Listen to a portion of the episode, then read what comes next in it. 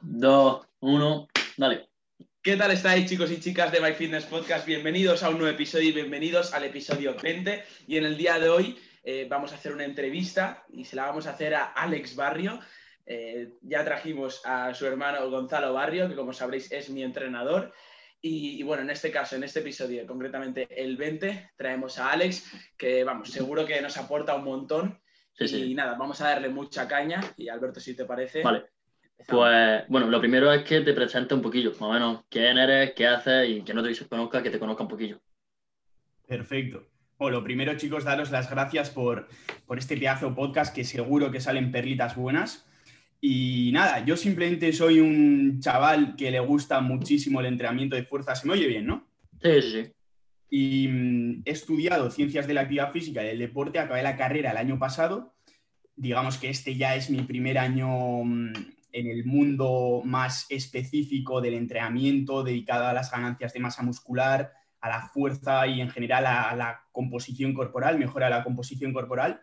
Y en general, sobre todo eso, o sea, soy una persona que me encanta el entrenamiento de fuerza, me encanta el progreso en general, me encanta mejorar, mm, digamos, la vida de las personas en ese aspecto y sobre todo, digamos que me centro mucho en el aspecto cualitativo de los entrenamientos, en el aspecto de eh, la calidad del movimiento, qué movimiento estamos haciendo, qué gesto técnico vamos a hacer, más que en todas las variables cuantitativas, como puede ser el volumen de entrenamiento, la intensidad y demás, que también son importantes, sobre todo me gusta centrarme y estudiar las variables biomecánicas, las variables que afectan al, a todo el movimiento de, de nuestras estructuras. Entonces, eh, digamos que yo las aspiraciones que tengo a nivel personal, profesional, digamos que es, por una parte, ayudar a la máxima gente posible, a las máximas personas posible con su entrenamiento y con su nutrición.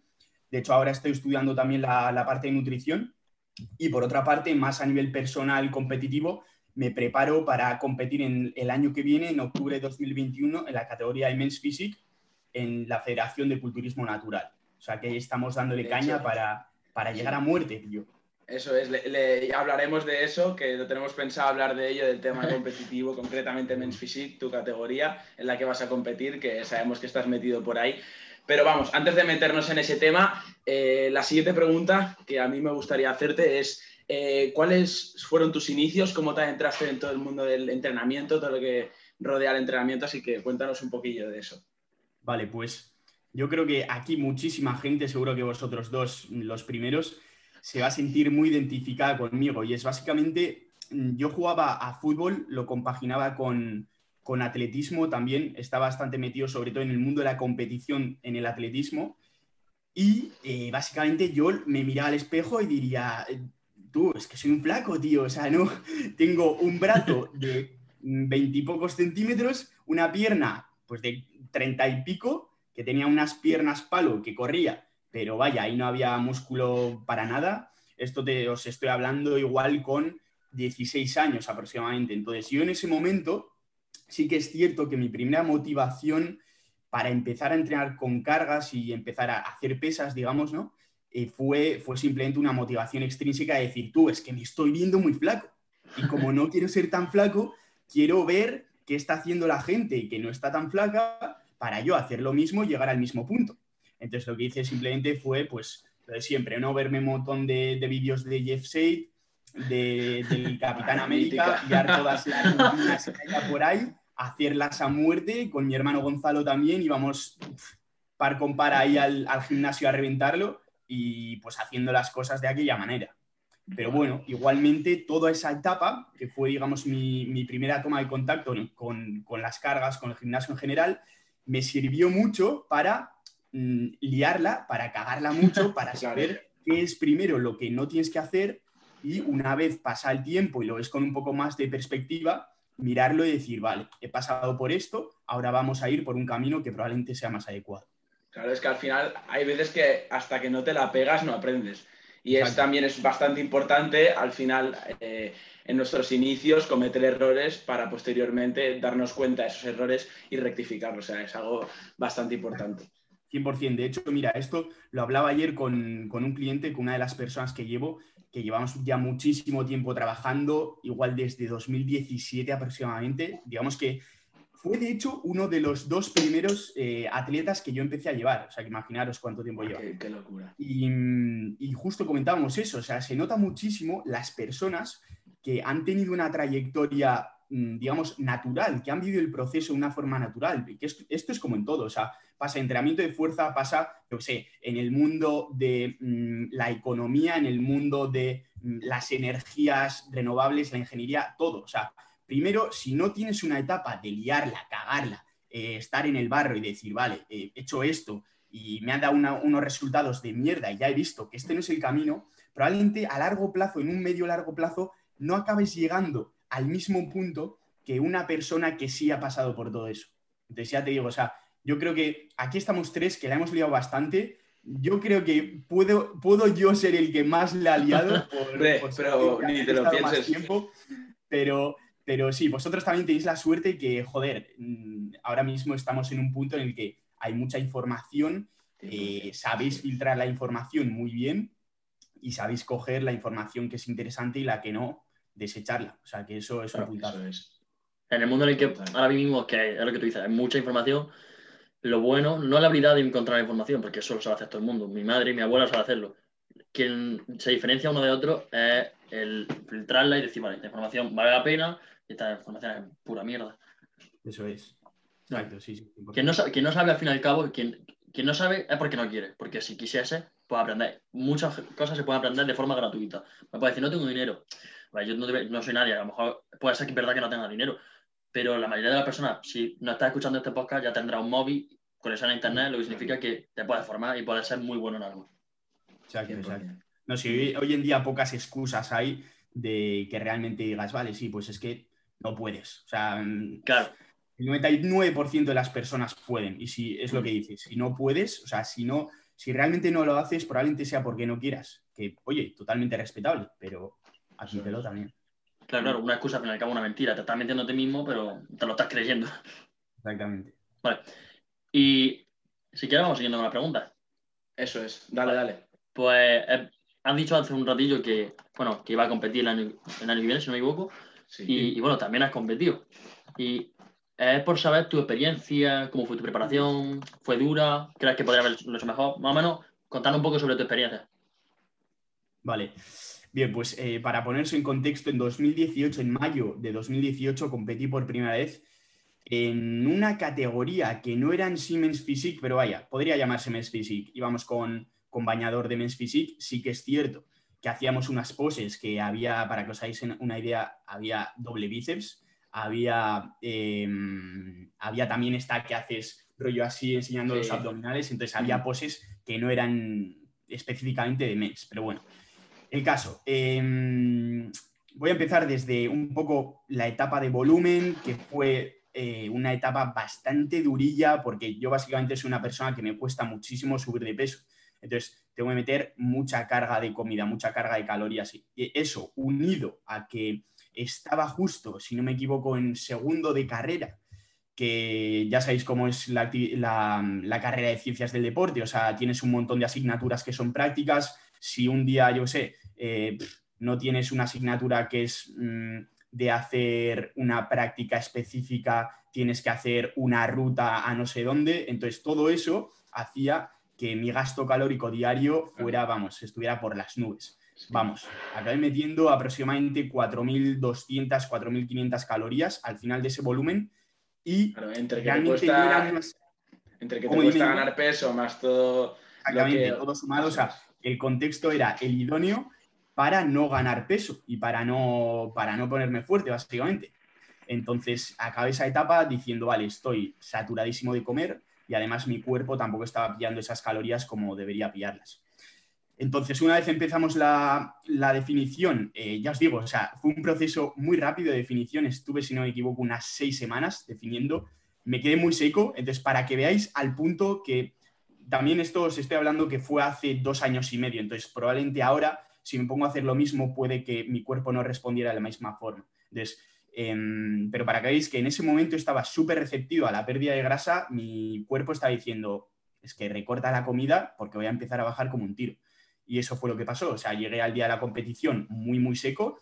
fueron seis semanas que, ya os digo, yo personalmente no sufrí, no pasé hambre, bueno, no pasé hambre, siempre te apetece comer algo más de comida, pero no estuve sufriendo y diciendo, madre mía, me estoy muriendo de hambre, no fue así. Sí que es cierto que el punto más bajo en el que estuve a nivel de calorías fueron 2.600, entonces para que os hagáis a la idea de que es una cantidad de comida que no es para nada muy baja. Y, fue un proceso que yo lo disfruté muchísimo, me encantó, o sea, llegué a un punto muy, muy top, estaba bastante seco. Y, el día de la competición, pues bueno, pudo salir mejor, pudo salir mejor. Sí que es cierto que era una federación ajena, o sea, no, era una federación como tal oficial, sino que era una organización de un pueblo. Eh, Vasco Navarro, ¿no? No, no era el Vasco Navarro, tío, justo, no era el Vasco Navarro. El Vasco Navarro eh, es de la federación de IFBB. Entonces, ah, y hubiese ido al Vasco Navarro, digamos, mm, creo que la historia hubiese sido un poco diferente. Lo mm. digo porque la organización en la que competí era una organización simplemente de, un pueblo de por aquí, al lado del País Vasco. Y para que os hagáis una idea, la gente, los jueces eran la mayoría entrenadores de muchos de los competidores y demás. Entonces, bueno, os podéis imaginar, había, mm, había mucho tirar para casa. La gente barría mucho para su casa. Eh, sin más, yo salía ahí, que yo me veía y la gente también me veía, o sea, no solo lo digo yo, con un puntazo y, no me comí una rosca de ni, pase el corte. Ni sí, sí, aparte doy fe porque yo te he visto en fotos, tío, y para lo mal que planteaste la preparación, entre comillas, o sea, tela, el punto que llegaste está de puta madre en comparación a como... Así que en 2021, tío, le vas a dar mucha caña y vas a dar guerra, ya verás, seguro que sí. Sí, sí, 2021 va a ser, o sea, la historia cambia completamente, completamente, ya digo, estoy haciendo, estoy intentando hacer las cosas mucho mejor eh, también, si quieres, luego hablamos un poco de la parte del entrenamiento, pero a nivel de entrenamiento, el progreso que he tenido es muy tocho, sobre todo en lo que he comentado al principio, en aspectos cualitativos. O sea, me sé mover mucho mejor, sé, entrenar mucho mejor, en definitiva, y eso eh, en un medio plazo se nota. O sea, a corto plazo también se nota, pero sobre todo en un medio largo plazo se nota muchísimo. Más experiencia, más formación, al final la marca la diferencia y, al final. Claro, al fin y al cabo, la mecánica, al fin y al cabo, parece mucha gente que. A ver, eh, claramente importan muchas variables, lo que has dicho tú, volumen, intensidad y demás. Pero hay otras más a tener en cuenta. Al fin y al cabo, habrá ejercicios que a Nico le vengan mejor, a mí vengan peor, yo me adapte mejor. Y bueno, no te lo voy a aplicar a ti esto porque esto ya lo sabes tú y, lo tienes mamado. Pero, pero sí, al fin y al cabo, eso, que son cosas, detallitos que lo que dices tú, eh, marca la diferencia a corto y más a medio y largo plazo. Exacto. Pues, pues vamos ya a darle caña al tema de la pérdida de grasa, que le, hemos comentado ahora por el tema de la definición para cuando Alex eh, se subió a tarima, compitió. Entonces, eh, te voy a preguntar, ¿qué le recomendarías a una persona eh, que tenga el objetivo de reducir el porcentaje graso? ¿Qué es aquello que le diría? ¿Cuáles serían los tips, consejos?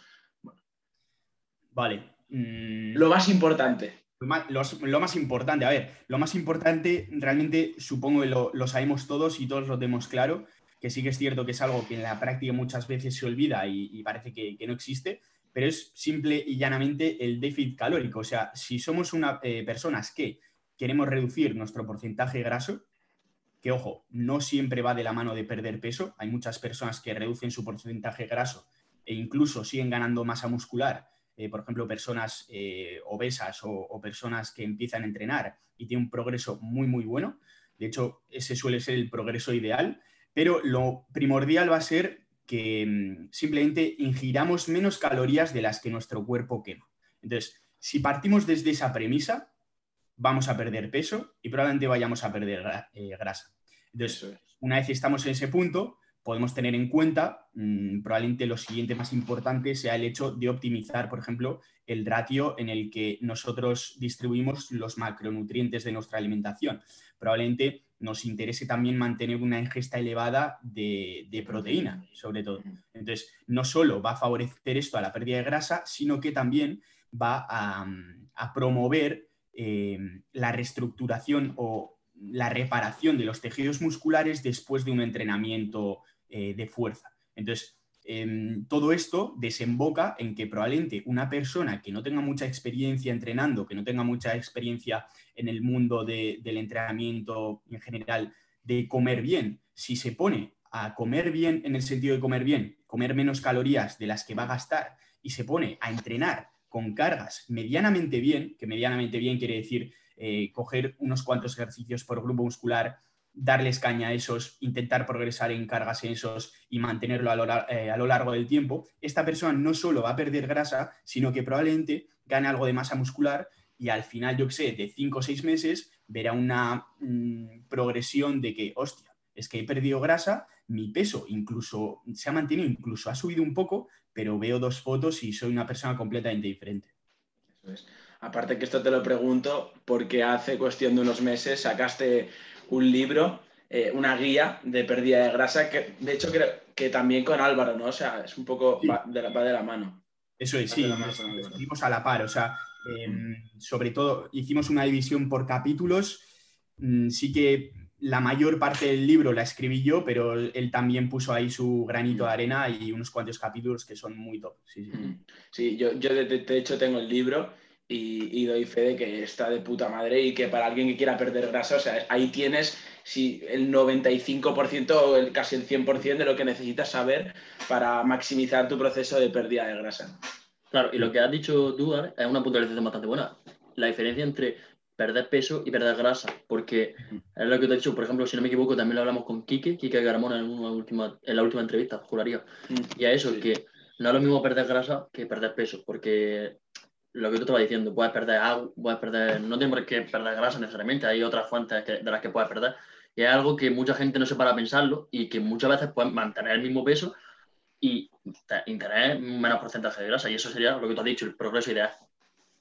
Eso es, exacto, exacto. O sea, eso que realmente eh, lo que estamos hablando, digamos que tiene, tiene, se denomina recomposición corporal, ¿no? Entonces, esto que puede parecer que teóricamente es muy complicado, es muy difícil, es mm, en muchos casos incluso prácticamente imposible, después en la práctica nos damos cuenta de que no es tan difícil como... Claro, sobre todo en principiante intermedio, porque claramente cuanto más avanza...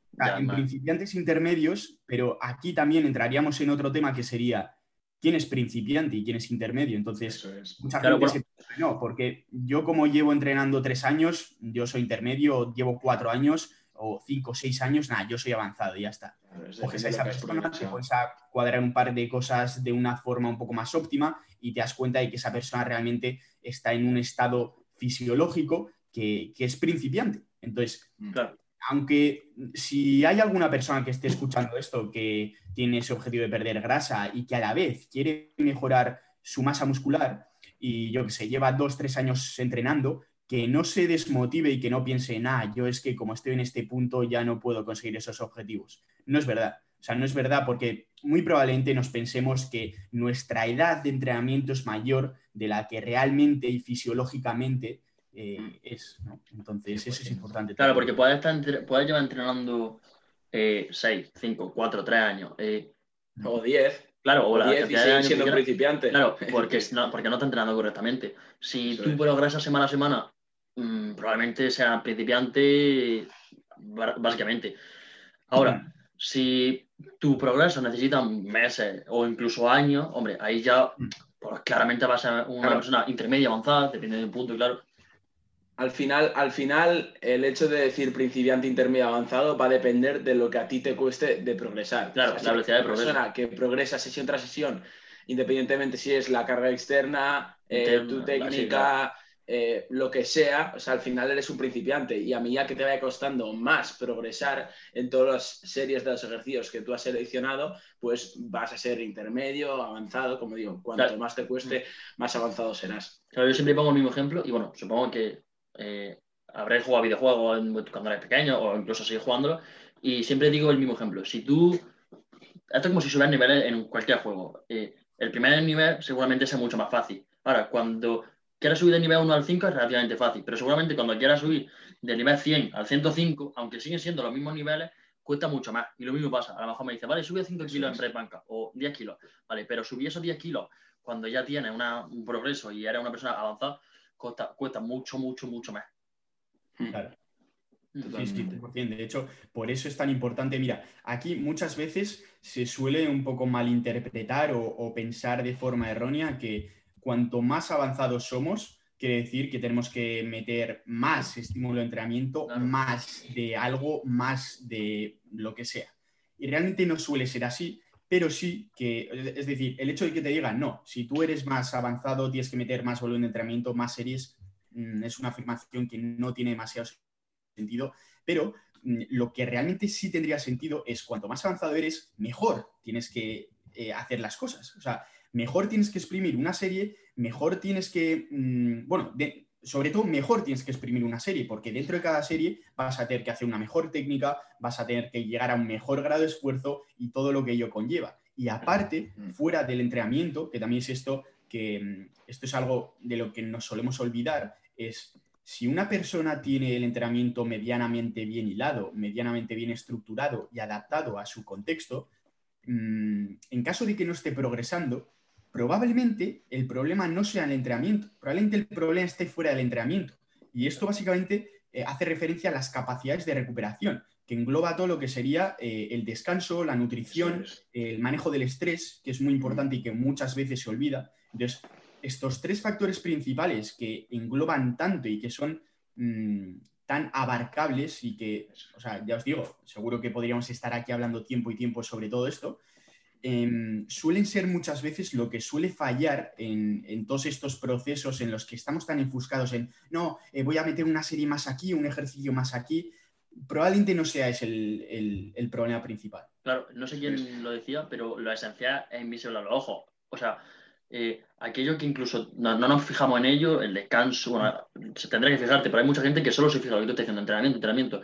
Hay más allá del entrenamiento, relaciones personales, pues que tenga un pico de estrés muy grande por universidad, mm, muchos factores, y son cosas que te tienes que fijar. Incluso el, el RIR, el RP y el grado de esfuerzo. Hay mucha gente que, a mí, por ejemplo, no sé tú, Alex, ahora nos dirás, y por ejemplo, eh, bueno, yo tengo mi libretilla en mi casa y demás, ¿no? Para apuntar cada serie, tú si la tienes, juraría.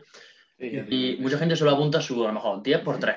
Vale, 10 por 3, pero ¿a qué RIR? Porque a lo mejor ese 10 era RIR 2, o sea, te salían dos más. Y son cosas que mucha gente no apunta y aunque en sí es invisible a los ojos, para mí y supongo que para ti es bastante, bastante importante.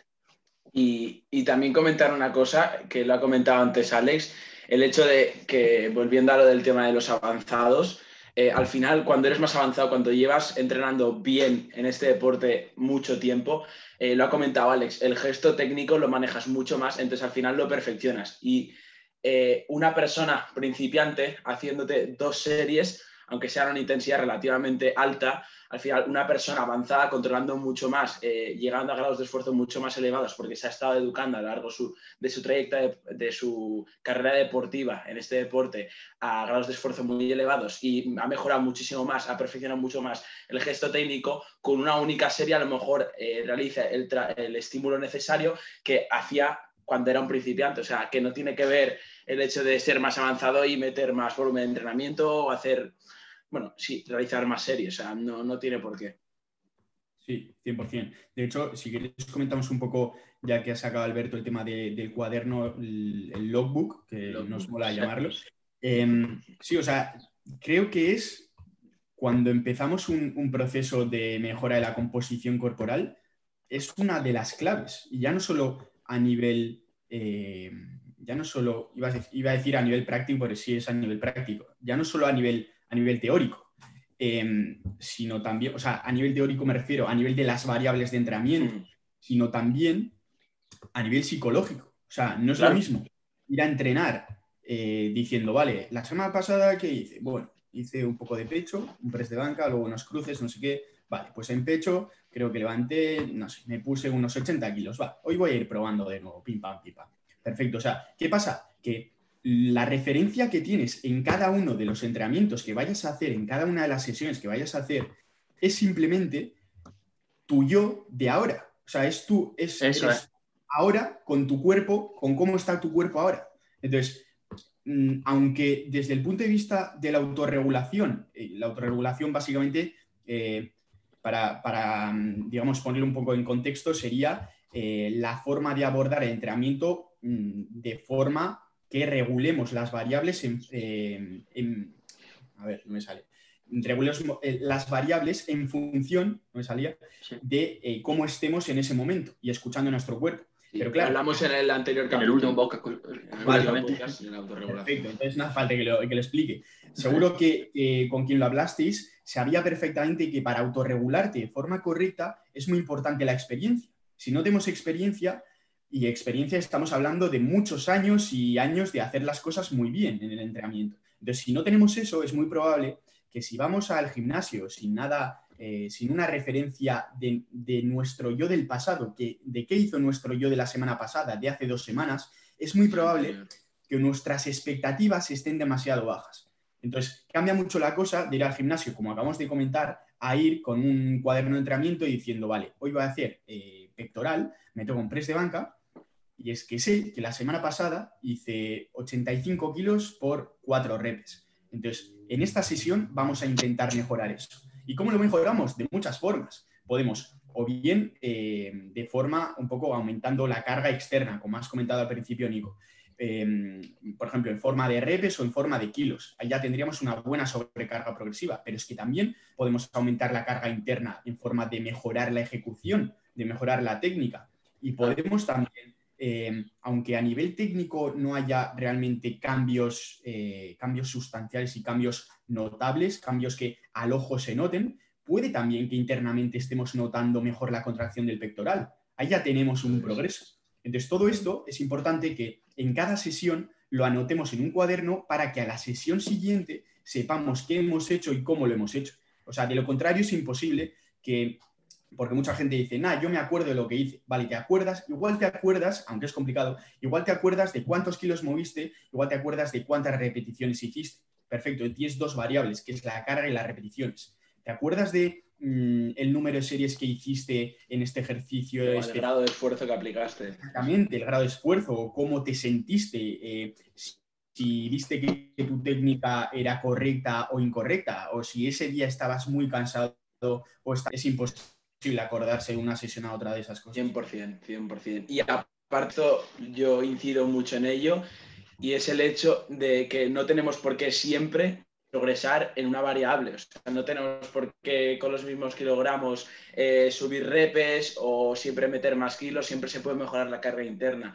de la manera que movemos esa carga externa. O sea, hay muchas maneras de progresar. Y respecto al tema de el cuaderno de entrenamiento, o sea, esto lo, lo- lo dicen que, bueno, Alex, tú seguro que lo has escuchado mucho más que yo, eh, Joe Bennett y Jordan Peters o sea, siempre lo dicen, inciden muchísimo en, en inglés es beat the logbook, o sea, eh, tú contra el, el cuaderno y que, joder, has de superarte tres, sesión tras sesión y progresar a muerto, o sea, eh, ten en cuenta que, joder, o sea, a medida que vayas progresando, o sea, al final la progresión es la clave. O sea, cuando progresas al final se crean unas nuevas adaptaciones que eso al final te va a conllevar a crear más masa muscular y crecer por cojones. O sea, le estás dando eh, suficientes motivos a tu cuerpo, a tu físico para crecer. O sea, no hay más. Es progresar 100%. Y el tema del cuaderno de entrenamiento, de verdad, o sea, yo desde que lo apliqué, o sea, es que no hay más. O sea, hay que hacerlo 100% porque es que al final te das cuenta que si lo haces realmente es cuando, eh, en el tiempo que lo haces, es cuando mayores cambios se ven, pero cambios drásticos. O sea, no es lo mismo una persona, por ejemplo, esto también lo comenta mucho Gonzalo, el hecho de, por ejemplo, una sentadilla. Si tú a lo largo de un año has mejorado en una sentadilla, en una safety bar, por ejemplo, 30 kilos, le has metido 30 kilos o 40 kilos en un año, como digo, es que tus han, han crecido 100%. O sea, seguro que han crecido 100%. Entonces, ya digo, al final le estás dando motivos a tu cuerpo para crecer. Claro, 100%. Y si quieres, Ale, eh, hablamos, que lo has dicho tú antes, eh, un poco sobre el entrenamiento, tu objetivo. Ya hemos hablado sobre tu objetivo a nivel físico, porque al fin y al cabo va a competir en 2021. Y sobre entrenamiento, marca, a lo mejor, mm, ¿qué nos puedes decir más o menos cómo va? Vale, si queréis, lo que queráis, si queréis que comente eh, marcas para que veáis que soy un puto flaco, lo comento. ¿eh? Dale, dale, dale, dale. Lo que tú quieras. Mira, yo ahora pongo un poco en contexto para que eh, me imaginéis eh, un poco a nivel físico, aunque bueno, si queréis ir a mi cuenta y echar un vistazo, seguro que encontráis ahí alguna foto a torso descubierto. Eh, ya, ya te veo ahí. Eso es. Pero para que os hagáis una idea, ahora mismo estoy pesando en torno a 86 kilos en ayunas. Mm, No estoy cerca de mi, bueno, estoy cerca, pero no estoy en mi máximo peso histórico. En mi máximo peso histórico estuve aproximadamente en cuarentena, Hay nueve, ¿no? En, eso es, aprox 89 y pico, casi 90. Nunca he llegado a 90 en ayunas. Te tengo bueno, estudiado, tío. la intención para este volumen. Entonces, bueno, eh, estoy en ese punto a nivel de, peso corporal. Sí que es cierto que probablemente esté a nivel de porcentaje grasa, em, porcentaje graso, mejor que como estaba cuando pesaba tanto, 89 aprox. Y sí que es cierto que a nivel también de, eh, de calidad de masa muscular me siento mejor. Entonces, en cuanto al entrenamiento, bueno, mm, para que os hagáis una idea, mido 1,80, por si a alguno le interesa.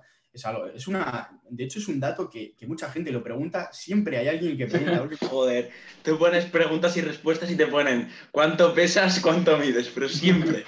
o sea, te lo juro que siempre. Sí, sí, sí, Una vez me preguntaron cuánto mides y le dije dos con dos. Le dice dos, dos. le puse como la prote, como la. Yo no lo pijama, me dice, y le dije, nada, coño, que mide un 80. Nada, sin más. Entonces, bueno, a nivel de marcas, vale. Mm, ahora mismo no sé cuánto, si os interesa, por ejemplo, mis 1 RMs, no sé realmente qué, en qué punto estaré.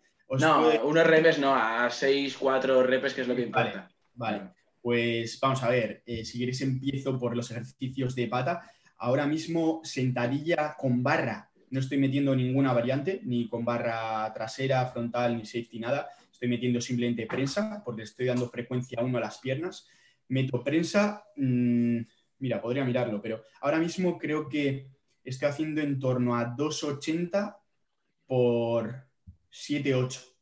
De hecho, creo que hoy me toca mejorar eso.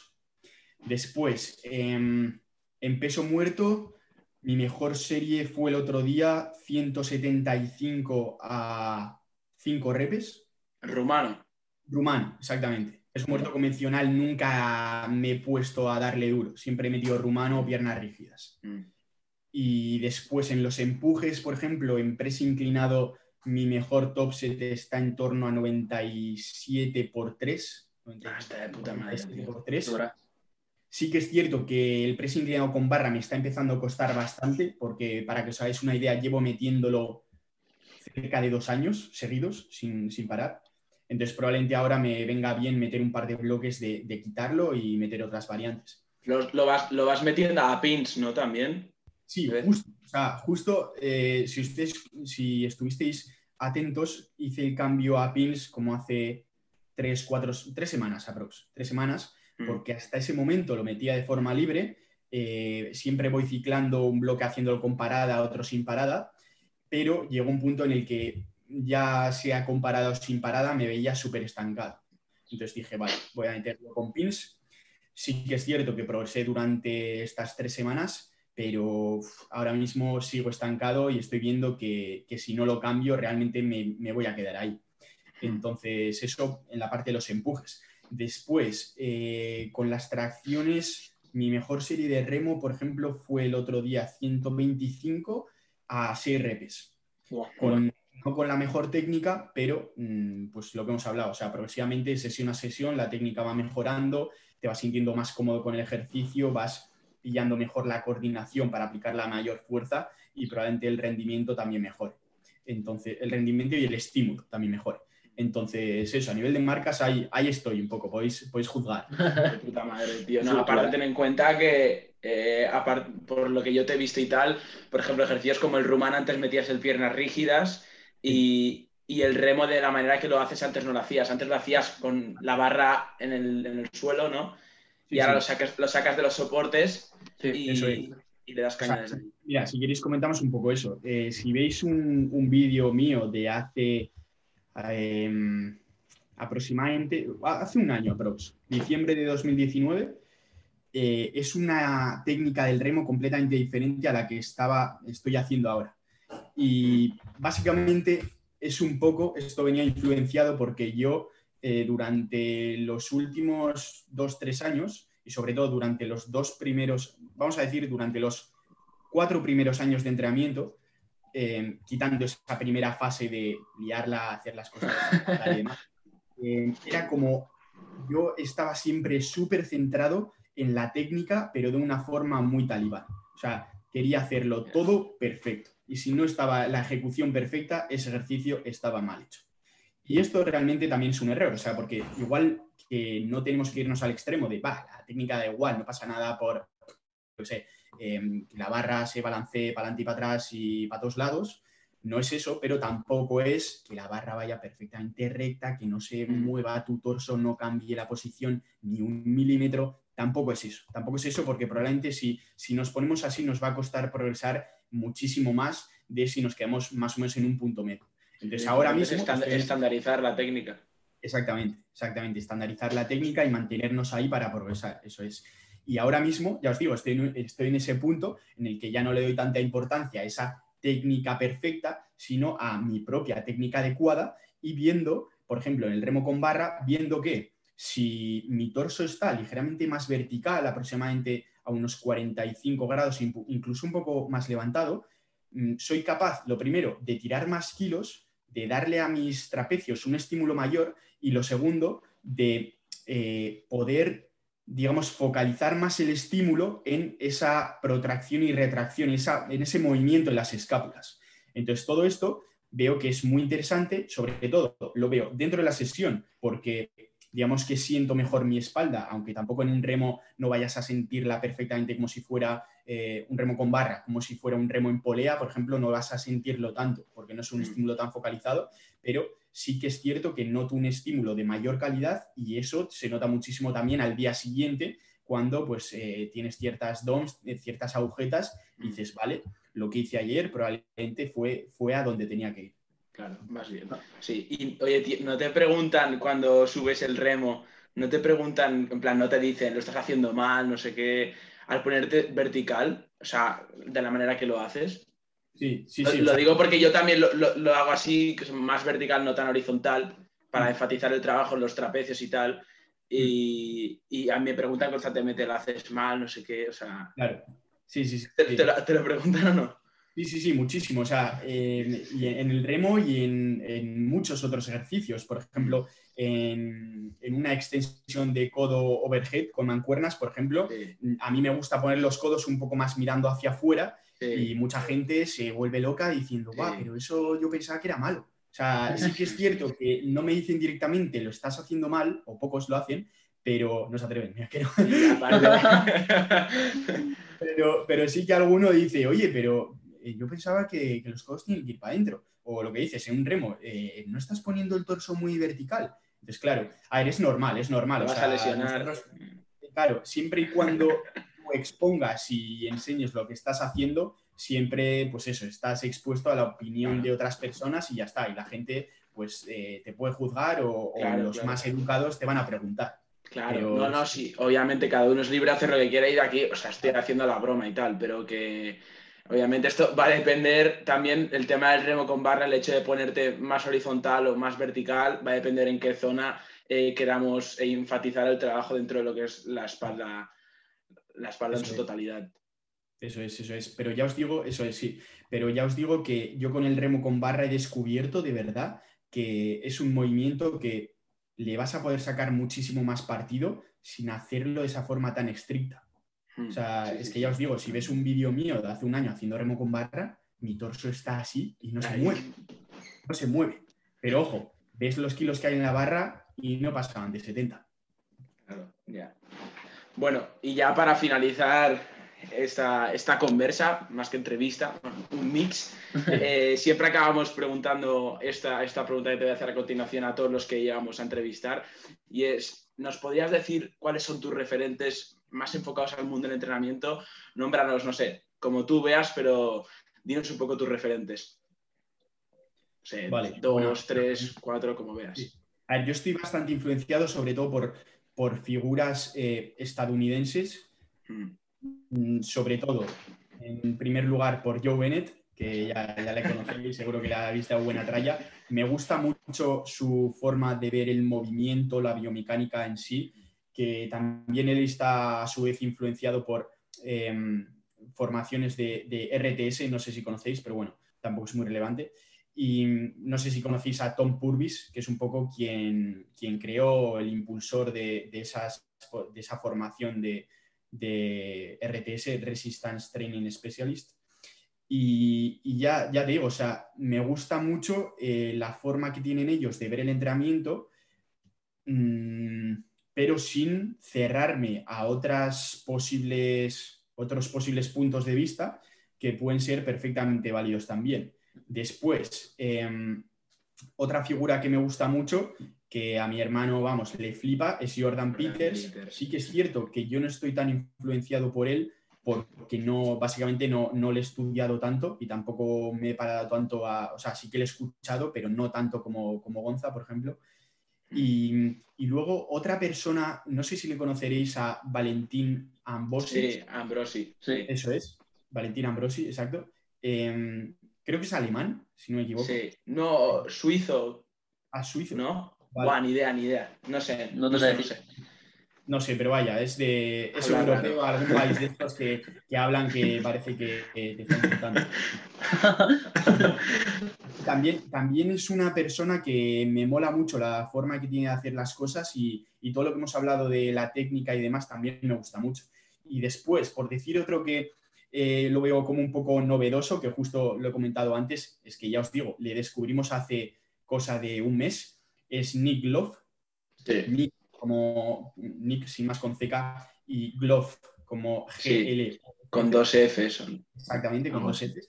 Y, y, y, también este hombre me abrió un mundo muy, mucho más amplio de lo que yo pensaba que era la biomecánica y de lo que yo pensaba que eran los gestos técnicos. Ambos. Sí, sí, sí. Sobre todo diría que esos tres. Y mm. sobre todo esos tres, sí. Eh. Nah, está bien, tres está bien. No, de hecho, al chaval este, que, bueno, es que tiene un nombre raro, Niklov, o como se llame. Este tío me escuché, me, me, escuché el podcast que hizo, bueno, que en Half Natty, que recomendaste tú, Alex. Y sí que es verdad que da una visión de la biomecánica que yo tampoco, de hecho, era como un poco novedosa. Claro. Eh, y, y, la verdad es que me, me, gustó mucho el podcast y desde aquí lo recomiendo. Creo que, bueno, si ponéis Half Natty en Spot y, y ponéis sí. Niklov, bueno, Sí, es de los biomechanics, tal. Sí, sí, sí, os saldrá. Está, está, está bastante bien. Aparte, el pavo es una bestia. O sea, sí, sí. en sentadilla Olvidar, le mete todos los discos del gimnasio. Sí, exactamente. O sea, el tío tira. Eh, hemos hablado de remo con barra, vale. Pues el tío creo que va por los seis platos en remo con barra. Es decir, Madre 20, 260. 260, 260. Qué burrada. En remo con barra. Después, nada, sentadilla, pues hace series de 5, 6 con 320. Es una puta bestia. Sí, sí. Bueno, es que aparte lo bonito, y es a mí lo que me gusta, por ejemplo, de este chaval, en cuanto al entrenamiento, es cómo, cómo hace la sentadilla, o sea, con tantos kilos, la, la, técnica hace de puta madre. O sea, tú puedes hacer 300 kilos, o sea, de muchas maneras, pero es que él la, la hace la, la, concéntrica perfecta, la excéntrica perfecta, o sea, de puta madre, lo ejecuta súper bien. Es gente pues... muy. Es gente, lo primero, que ha entrenado mucho, es gente que sabe moverse muy bien, a nivel coordinativo tiene una base muy, muy sólida, que mmm, muy poca gente tiene, o sea, muy poca gente quiere decir que probablemente en España puedas contar las personas que tienen esa base con, con los dedos de una mano. O sea, fijaros a, a qué nivel es tan poca gente.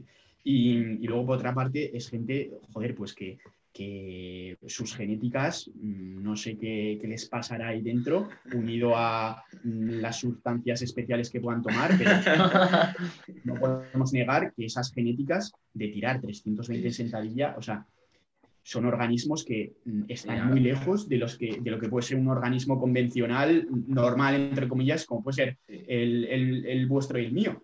Sí, sí, sí, sí. Sí, sí, sí. Una puta, Una Totalmente. Bueno, pues ha quedado chulo el podcast, está súper bien y, y creo no, que, que, a la audiencia seguro que le ha gustado. Y ya os digo, acabamos por aquí este episodio. Eh, un placer, Alex, tenerte aquí. Eh, Nada, me lo he pues. pasado yo muy bien, creo que Alberto también. Sí, yo también. Y, y todo, entre todos hemos aprendido muchísimo. Y nada, como digo siempre, al finalizar los, los episodios de lo, del podcast de My Fitness Podcast, eh, con que a una de las personas que nos ha escuchado le haya servido, eh, Alberto y yo estaremos súper contentos y, y, bueno, y súper orgullosos del trabajo realizado. Entonces, nada, nos vemos en la próxima. Un saludo. Adiós. Adiós.